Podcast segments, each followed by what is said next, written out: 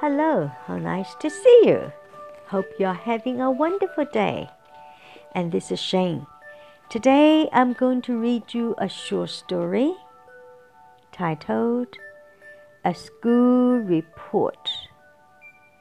School C H 在这边发的是 k 的音，C H 在一起呢，它就只有两种可能性，一个是发 ch 的音，一个是发 k 的音。 在 school 里面呢，它是发 k 的音。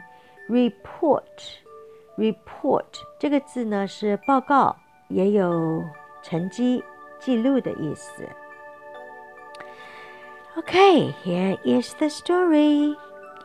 A father was reading his son's school report. He was sad as he read English, poor, Chinese, weak, maths, fear. And then he looked at his son and was very angry. Well, Dad, said the son, it is really bad. But please look here. The son pointed to the next line. He said, Health. Well, the boy is very, very smart, huh? He is very smart. Weak, W E A K. Weak, 软弱,软弱, which means it's not very good. Math is fear, F A I R, fear. 这个字呢，它有几个意思，一个是公平，He is a fair man. Come on, please be fair. 公平一点。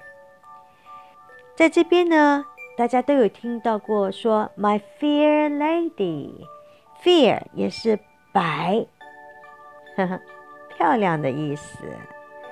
那在这边的 “fair” 呢，是可以，“fair” 不是最好，也不是最坏，“fair” 差不多。fear 另外还有一个意思就是急，赶集的急。大家都有听过那首曲子《Scarborough Fair》哈，OK。Health